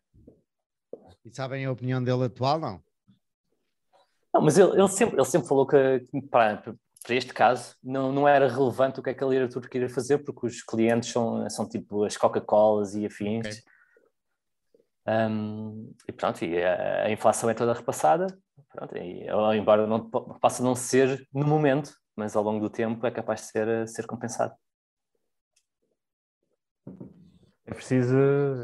O, o, Moniz tem um estilo de investimento muito complicado.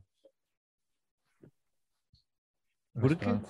Eu até diria que é muito simples. Porquê é que diz isso? Achas? Pá, porque são estas posições. Olha, olha a volatilidade disto. Não é? É, pronto, temos, temos, temos que ver o que é que aconteceu ali no coisa, mas ela, esta ação andou 60% ou 70% para cima e para baixo no ano.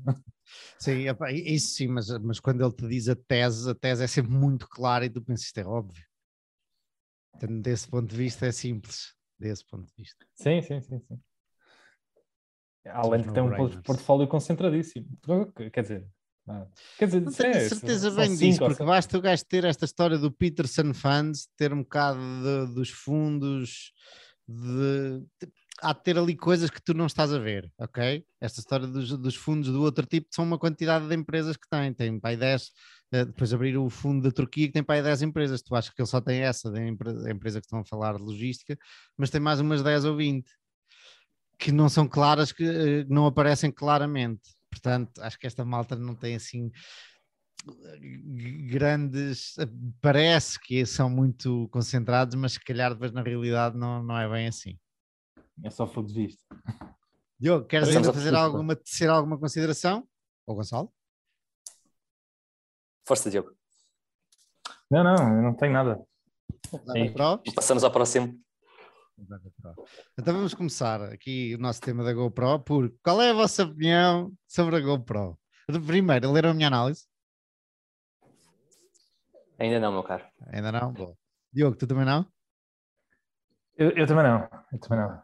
Uh, o Gonçalo já está um bocadinho enviesado porque eu já lhe contei a história, já lhe fiz o pitch de, de 30 segundos, mas eu sei qual é a primeira opinião dele, que é mais ou menos a mesma toda a gente. Qual é a tua opinião, Diogo?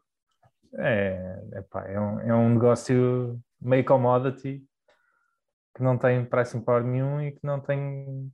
Não vejo como é que consegue diferenciar-se das outras empresas de câmara. Ok, muito bom ponto de vista. Estás a tocar aí num, num, num ponto uh, interessante. E eu aqui atrás de mim tenho o average price, deixa eu ver se era assim que tu dizias, o average selling price de cada câmara.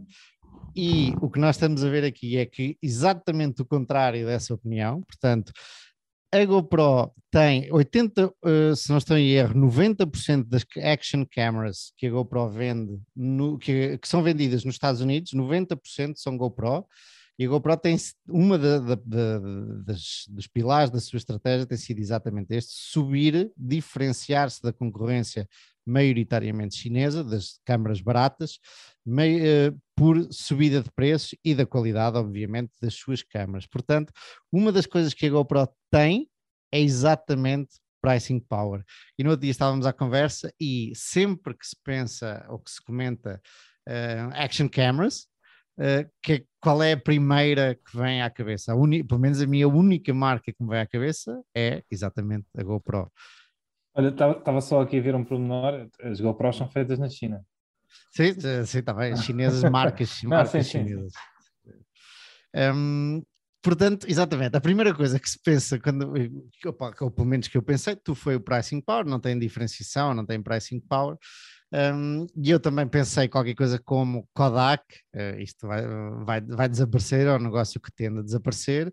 O Gonçalo comentou também Polaroid, uh, muito bem, mais uma de imagem. É curioso que são todas empresas de imagem, de fotografias ou eventualmente de vídeo. Sim, e, e, tal como uh, quando pensas numa action camera, há muita gente, eu incluindo, diz uma GoPro, apesar de não ser da GoPro, GoPro tu uhum. dizes, olha, tá, lá está um tipo com uma GoPro. Uh, e isso acontecia também com os Polaroid, e isso uhum. também acontecia com os Kodak, por isso é que Kodak. veio muito à memória. Não é? Tu... E, e, e, com a Xerox no Brasil, mas é das impressões. Uhum. É verdade, é verdade.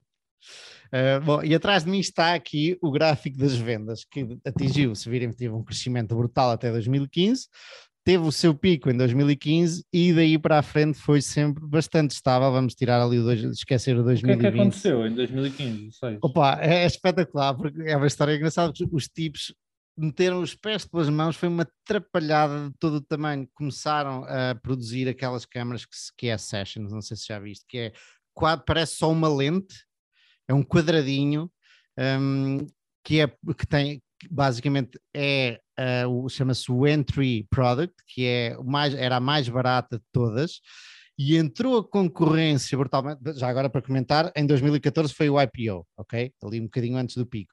E a concorrência de câmaras chinesas mais baratas foi brutal. Portanto, os gajos lançam esse produto ao mesmo tempo que a concorrência entra a matar. Portanto, portanto fizeram o contrário do que estão a fazer agora. Agora estão a ir para o high-end cameras, para câmaras caras, e acho que até vão começar a concorrer com câmaras uh, que não são action cameras.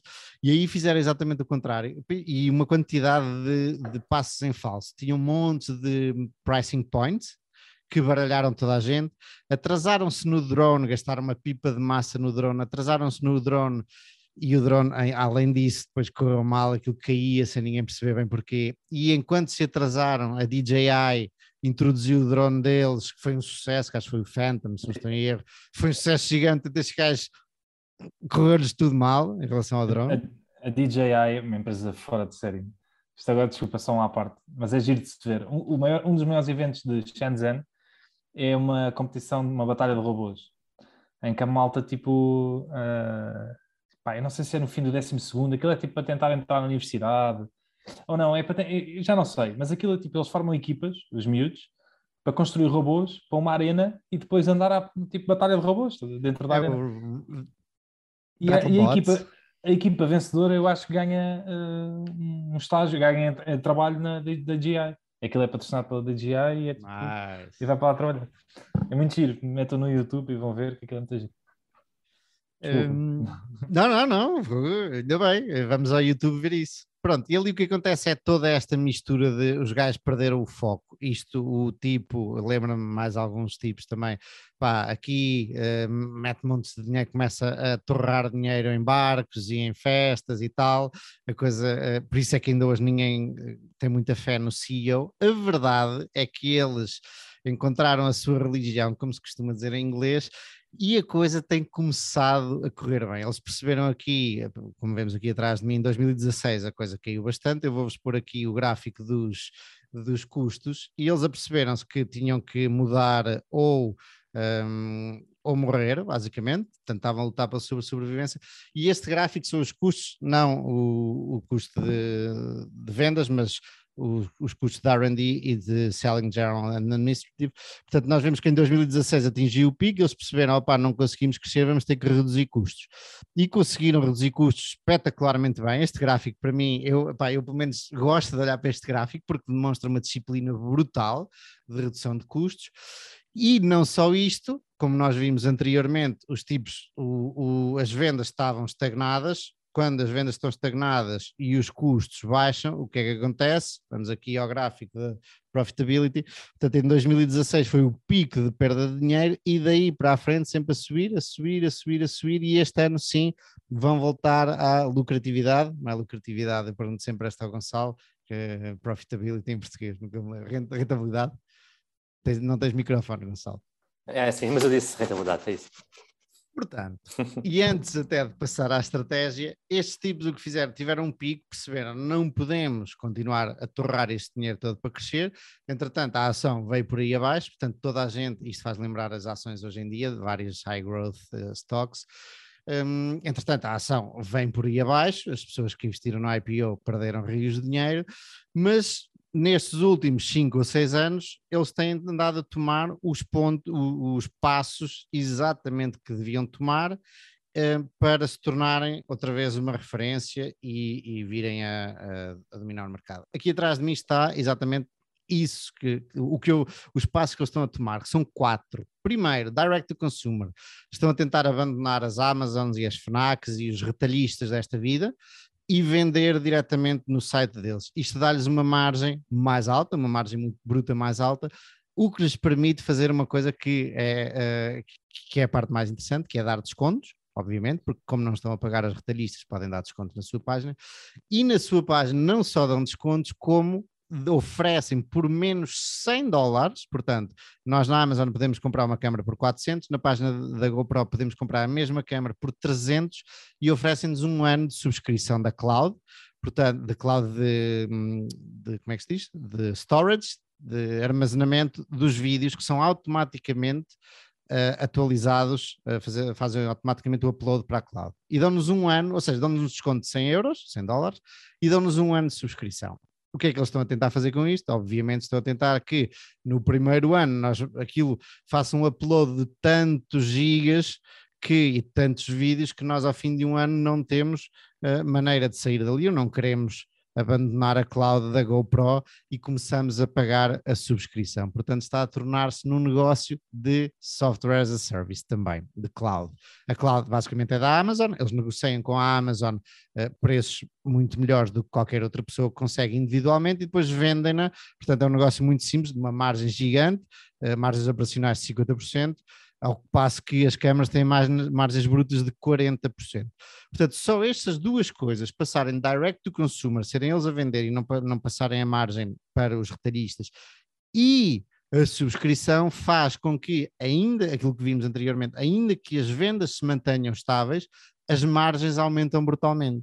Portanto, é uma jogada interessantíssima. Além disto, é aquele, isto vai ser o episódio do e ainda com a subscrição, eles para, para nos vender a subscrição, porque muita gente acha que não precisa da subscrição, o que eles dizem que estão a vender ou a oferecer, na verdade, é uma garantia, no questions asked, de se tu estragas a tua câmera, manda-nos a câmera, nós substituímos. Ok? Portanto, as pessoas vão, eh, vão à, à, procura dessa garantia, ainda ficam com aquele um ano de subscrição, ao fim do ano têm ali gigas e gigas e gigas e dizem, opá, é mais barato são 50 dólares por ano, é mais barato continuar com a GoPro, com a subscrição da GoPro, do que agora estar a tirar daqui os vídeos todos, ir para a Google, para a Apple, para, para outra qualquer, ok? E o que nós vemos aqui atrás, deixem-me tapar como vocês me recomendaram muito bem, o retail está a passar de 90%, ou seja, a, cota de vendas de, no retalho está a passar de 90% para 70% sensivelmente agora, e eles querem que seja, venha até 60%, ou seja, o direct consumer seja 40% das suas vendas. E isto leva aqui a, a, margem bruta passo dos 30% para os 40% ou 43%. Pá, e isto, está, eles estão a fazer isto assim muito um, low profile, muito uh, sem, sem as pessoas repararem. Ainda não se tem a certeza de quão sticky é a cloud deles, se, se vai haver muito churn ou não, se as pessoas vão continuar a pagar ao fim daquele ano grátis, vão continuar a pagar para um, ter a cloud.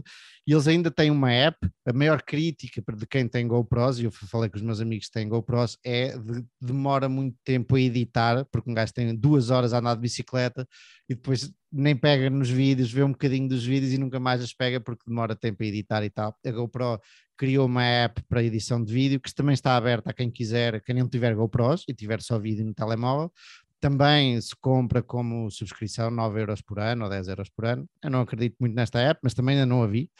Um, mas pronto, a grande dúvida dos Bears, do Bear Case, que era o meu ponto no vídeo de segunda-feira com o Michael, era o churn, porque a empresa não diz quantas pessoas uh, renovam ou não renovam a subscrição. Ainda assim, a empresa está a subir, a quantidade de subscritores está a subir a mais de 100%, quase 200% ao ano o que é interessantíssimo. Obviamente que a, a, o Covid, a pandemia, ajudou a que, estou aqui, isto são os subscritores, estão aqui atrás de mim, ajudou a que as pessoas fossem comprar direct consumer em vez do retalho, e pronto, e é isto. ah, ainda não, ainda não, ainda o, e ainda a empresa vale 1.6 bi, às vezes está no 1.4, 1.5, 1.6, e este ano vai lucrar, e lucrar free cash flow também, entre 100 a 150 milhões, ok? Eu aponto para os 120, 130. Isto, com o dinheiro que também tem em caixa, dá um PER aproximado a 10. Ou seja, é baratíssimo. E agora a questão é, que se põe sempre, ok, são per aproximado de 10, mas isto é a GoPro, tu compras a, a uma GoPro uma vez e depois se calhar nunca mais a compras ou compras daqui a 5 anos e eles não têm poder nenhum de influência e de controle sobre ti. É exatamente por isso que eles estão a fazer a subscrição. É que acusavam-nos de deixar muito dinheiro na mesa e eles foram roubar ali à Apple o modelo de criar o ecossistema de, para que as pessoas ficassem agarradas ao ecossistema da GoPro e é isso que eles estão a fazer. Portanto, a 10 vezes benefícios com um SaaS business a crescer a 100% ao ano ou a 200% ao ano, pode ser uma surpresa esta empresa. Eu ainda não investi, ainda não estou completamente convencido, quero ver mais algumas coisas, porque existe sempre uh, essa, essa percepção de epá, câmaras e tal, mas existem algumas verticais para onde estes tipos se vão, pode crescer brutalmente, que são as dashcams dos carros e dos carros da polícia, e são as câmarazinhas dos, da, da polícia também, e são as câmaras de vigilância, que todas têm que fazer upload para a cloud. E exatamente agora que eles têm este serviço da cloud, isto pode-lhes pode aumentar o TAM, o Tangible Addressable Market, brutalmente, se os gajos conseguem um negócio grande com alguma polícia ou com algum governo ou assim com alguma coisa dessas. Portanto, existe a possibilidade de a 10 vezes nós estarmos a comprar uma empresa que tem uma, um potencial grande de crescimento, a 10 vezes lucro, que parece realmente barato. Se podemos ver os riscos, os riscos é que a empresa já fez muitas asneiras, muita coisa que correu mal e lançam produtos sem estar testados e, e corre mal e depois tem que baixar preços, uh, assim uma quantidade de coisas. Bom, era isto que eu vos queria trazer hoje para não torcermos o nariz mais uma vez uh, às, às coisas, às, pela, pela primeira impressão que temos de, das empresas. Mas não é o meu género de empresa, mas não quer dizer que não seja muito bem sucedida. E, e uh, para mim a grande pergunta aí é porquê é que uh, tanto a como é que elas se chamam? A Canon e a outra, eu também não estou a lembrar, não se metem. Nikon. Nisso. A Nikon e a Canon não se metem nisso, são as maiores não é, fabricantes de câmaras. Eh, não te sei dizer, mas eu acho que a GoPro vai fazer o contrário. Tenho impressão, eles estão, vão lançando algumas, uh, como é que se diz? Alguns rumores de que vão lançar coisas upstream mais caras, ok? Eu tenho a impressão que eles estão a ir, uh, vão comer ou vão tentar entrar no mercado dessas duas. Mas não tenho boa resposta para ti.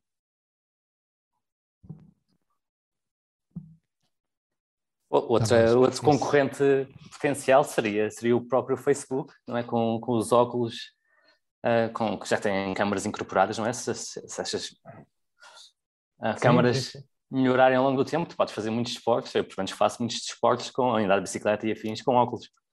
Uhum. Um, e, e, podia ser também, e foi exatamente e... isso que eu pensei e agora estou-me a lembrar de um detalhe que é capaz de não vocês, ser espetacular. Vocês dois querem que o Facebook se meta em tudo. já se meteu. Porquê é que o Facebook não, não faz câmaras? Porquê é que o Facebook não, não faz pagamentos? Eu vou, vou, vou aqui dizer algum, algumas, ser algumas considerações em relação a isso. Há aquela também, há, há malta que pergunta, não, mas isso, tu usas o telemóvel, mas ninguém quer pôr um telemóvel na cabeça para depois partir o visor e pagares o mesmo, que uma GoPro, ok? Isto é, ou não queres pôr um telemóvel na prancha de surf com medo que ele fique no fundo do oceano. Portanto, apesar de haver capas e caixas para o telemóvel, realmente, e dizia-se do iPhone, o iPhone vai acabar com a GoPro, mas o que vemos é que a GoPro continua a vender bastante estável desde 2016. Por acaso as unidades eu não mostrei estão a descer, mas o preço de venda está a subir. Um, é um bom ponto de vista esse dos óculos. Eu acredito que um dia a GoPro seja obsoleta e os óculos possam uh, realmente substituir os óculos ou outro aparelho qualquer, mas os óculos têm uma boa possibilidade de vir a substituir. Acho que está ainda longe de terem a qualidade, de virem a ter a qualidade de uma GoPro. E depois existe também a história, tu, por exemplo, estás numa prancha de surf, tu normalmente depois a GoPro na ponta da prancha a olhar para ti para ter aquelas imagens espetaculares. Eventualmente também podes pôr uns óculos. Uh, não sei, uh, mas é um bom ponto, é um bom ponto esse. Outro tem, tem terminal value, tem um terminal value. Tem, sim, sim, sim. Uh, eventualmente a Apple, e eu não estou a dizer que é um, é um negócio grande o suficiente para a Apple se chatear, mas bastava a Apple amanhã lançar uma action camera para a GoPro tremer muito, não é? Uh, portanto, existe, obviamente. Uh, e, e, a Apple gosta de fazer esse tipo de coisa. N não câmaras, mas sei lá, fones e. Sim, sim. Coisas que, que complementem o iPhone, sim. E, e uma câmara que seja completamente integrada no iPhone, mas que possa, possa já estar a levar para dentro da água e, e, e levar para, para, para, o meio da lama e afins, assim é capaz de fazer sentido. Assim, é, assim. é tecnologia, existe disrupção tecnológica, é. potencial de disrupção tecnológica. Eu, eu, acho que é o que falta para ela atingir os 3 trilhões de market cap. Já lançam é. isso. está quase, está quase. 3 trilhões. Sim, e aí até o, o argumento da, da cloud uh, é muito mais fácil uh, para a Apple convencer alguém a usar a cloud deles, que já, já, que já usas, ou quem tem iPhone já usa para complementar o armazenamento que tem no iPhone. Ah, e, e, em vez de ter mais uma cloud da GoPro, tem mais um device da Apple que, que já usa o mesmo armazenamento. Eu nunca estaria a olhar para a GoPro se ela não estivesse a 10 vezes o lucro, ok? Um, se tivesse 15, 20 vezes, 30 vezes, eu não estaria a olhar para ela e usaria todos esses argumentos, mas o, o, o múltiplo baixo leva-nos a pensar, uh, leva-nos, se calhar, a baixar os standards, talvez, uh, se nos considerarmos quality investors. Um, mas 10 vezes, vezes 10 vezes não há muita coisa ali incorporada, muito, muita coisa que possa correr Sim, bem, o, não é? 10 vezes é o meu, é o meu threshold, não olho para nada abaixo de 10 vezes. Abaixo de 10 vezes? acima. Não, não, acima, não, não, acima ou abaixo? Acima, acima. Não tem que apresentar, não tem que apresentar 10 vezes, mas um retorno de 10%. 10%, sim, usas a taxa de desconto de 10%. É. Mas uh, aí, concordo contigo, haverá um ponto pelo qual qualquer empresa é extremamente atraente, mesmo que seja uma empresa em declínio como a Curate, não é? Um, o, o ponto aqui é o que é que eles fazem com o capital, não é? Em princípio, e... espera-se que, que comecem a recomprar ações no próximo ano, mas não há garantias ainda disso. Porque a última vez que tinham realmente capital para gastar, logo depois do IPO, escolheram uh, investi-lo uh, a tentar expandir para outros segmentos de negócios que não uhum. correram, não correram bem. Agora uhum. que poderão ter outra vez free cash flow positivo, ou estão a ter free cash flow positivo, há alguma incerteza sobre se, oh, imagino eu, se esse capital será bem utilizado ou não. E isso é o mais relevante quando tu compras algo de múltiplo baixo, porque já não estás a apostar tanto no crescimento e, e no investimento do negócio em si, mas mais no retorno do capital acionista. pode estar a pensar num re-rate uh, de 5 para 10 ou de 10 para 15, não é grande coisa, eventualmente, hum, e depende do tempo que demora a fazer eh, isso, não é? Ah, o sim. re-rate. Mas, pode Mas- mas é isso. Para apostar num re- um re-rate, tens de apostar que o mercado vai achar um negócio melhor. Lá está, Ah, pode acontecer por causa do- da subscrição e tudo mais. Pode acontecer, claro. Provavelmente, Ah. em vez de faturar, de lucrar em 120, lucrar em 140, 150, Eu- porque Eu achei que eles deviam aumentaram. vender as câmaras, ficavam só com o negócio de SaaS e aquilo automaticamente subia 10 vezes a valorização. Ficava Exato, 10 vezes vendas. Exato. Mas é, é esse É. o ponto de vista. As pessoas têm dúvidas do que é que o CEO vai fazer, porque fez já muita asneira. Eh, Eu tenho ideia que acho que é o CFO, se não estou em erro, que, que é quem já toma conta do negócio eh, e o CEO está ali para criar a marca e a, e a aura da GoPro e muito menos para, para gerir o, o negócio. Mas bons pontos, todos pontos muito válidos. E E eu ia te perguntar em termos de incentivos, um, em Ainda não fui ver os incentivos, ainda, É. ainda não fui ver os incentivos. Um, ele tem, eh, o CEO tem muitas ações, tem vindo a vender bastantes e eu acho que são todas eh, naqueles planos automáticos pré-determinados, sabes? Que o que o Zuckerberg também tem e outros. Um, mas é um ponto que ainda não sei dizer. Mas pronto, tem, tem incentivos por, por ter muito da ação, tem, depois tem as, as ações, aquelas ações que lhes dão super voting power, tem 70% do voting power, uh, não sei qual é a porcentagem, posso ir ver entretanto a porcentagem que ele tem, mas só pelas ações que tem, uh, à partida terá... Enquanto vês e falaste no, Zucker, no Zuckerberg, há pouco tempo fui revisitar os incentivos da, eh, da board e do, do, do, do Mark. Pá, é muito curioso o pacote de incentivos do, do Mark Zuckerberg. Não sei se vocês o conhecem, mas basicamente não existe. Ele não recebe opções, Ah, é não recebe ações. Ele controla a Recebe um- empresa, meu. Ele- Isso. Tem 0% de Não, coisa, não é? De... tem, recebe um dólar de, de salário base, depois eh, aparece como compensação todos os gastos com segurança que ele, que ele tem. São, ele gasta quase 20 milhões em segurança. A e sério? esta- sim, Pá, ele, ele é um gajo muito. polari- muito odiado. Sim, eu ia dizer polarizado, mas, mas efetivamente é um gajo muito odiado. Isto, esta, estes gastos com segurança eram para aí 1 milhão em 2015 e passaram para 20 agora, meu. É incrível. Uau. É, é o, Ao Portanto, contrário do ele- Warren, que dá, dá quase para ir tocar a campainha. Por acaso, acho que ele tem lá um, um robô, uma coisa qualquer. a dizer- Vocês nunca viram esse vídeo? Não. Para dizer, para dizer para se afastar quando o gajo chega ao portão da, da, da porta ou perto da porta. Mas, mas pronto, não tem gastos com segurança. Até aí é, é barato, sai barato tu não ser tu, tu tentares ter aquela postura amigável. Tu lembraste-me, diz Gonçalo, diz desculpa. Não, só dizer que depois é muito curioso, o- depois o, o Supervisory Board tem de justificar o porquê do, do Mark só receber um salário de um dólar, mais a segurança. Ah, e eles dizem que acham que o Mark já está suficientemente ah, incentivado por, te- por ter tanto da empresa. É claramente verdade, ele ainda tem para aí 15%, excluindo os direitos de voto, que são mais do que 50%, ele ainda tem 15% de uma empresa que vale quase um bi, um tri. Portanto, está suficientemente incentivado. E é isto. Chegamos ao fim. Não, mas ias, ias ver quanto é que ele tinha da empresa? Uh, vi, não consegui, não encontrei. Ah, e agora ok. não quer dizer, não me apetece, Ele- estou aqui ele até tem à procura do proxy e tudo, mas está, não, não estou a conseguir. Posso, posso depois cortar esta parte. Pode ir falando. 14% diz aqui. Estás a ver onde? No ticker? Da GoPro?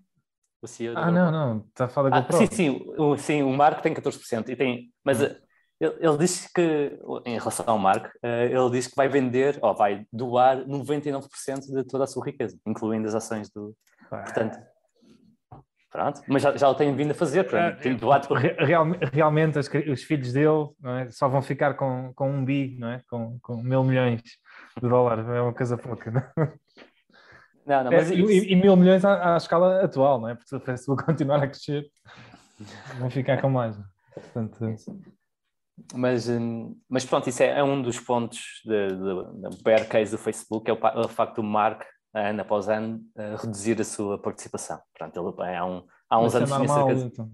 Sim, tinha- há uns Eu, eu, a- eu acho que as pessoas, a partir de uma altura, têm de perceber que o Mark tu, ele podia aumentar a posição, que é, é, é-lhe irrelevante. Já nada do que ele faz é por dinheiro. E, portanto, não, o incentivo monetário não é a razão. Se essa é a tua razão, o teu bull case, né, do, bear case, bear case. Yeah. O bear case não faz sentido, yeah. Porque não, não é, não. é, independente do dinheiro que é mais que ele faz ou não faz. Até podes argumentar, a partir do momento em que ele decidiu não vender o, o Facebook por um bi e ter ido vomitar à casa de bem por essa decisão, ah, o, o, dinheiro perdeu, perdeu grande parte do seu valor e do, seu, do impacto que tem para, na cabeça dele. Yeah. Yeah.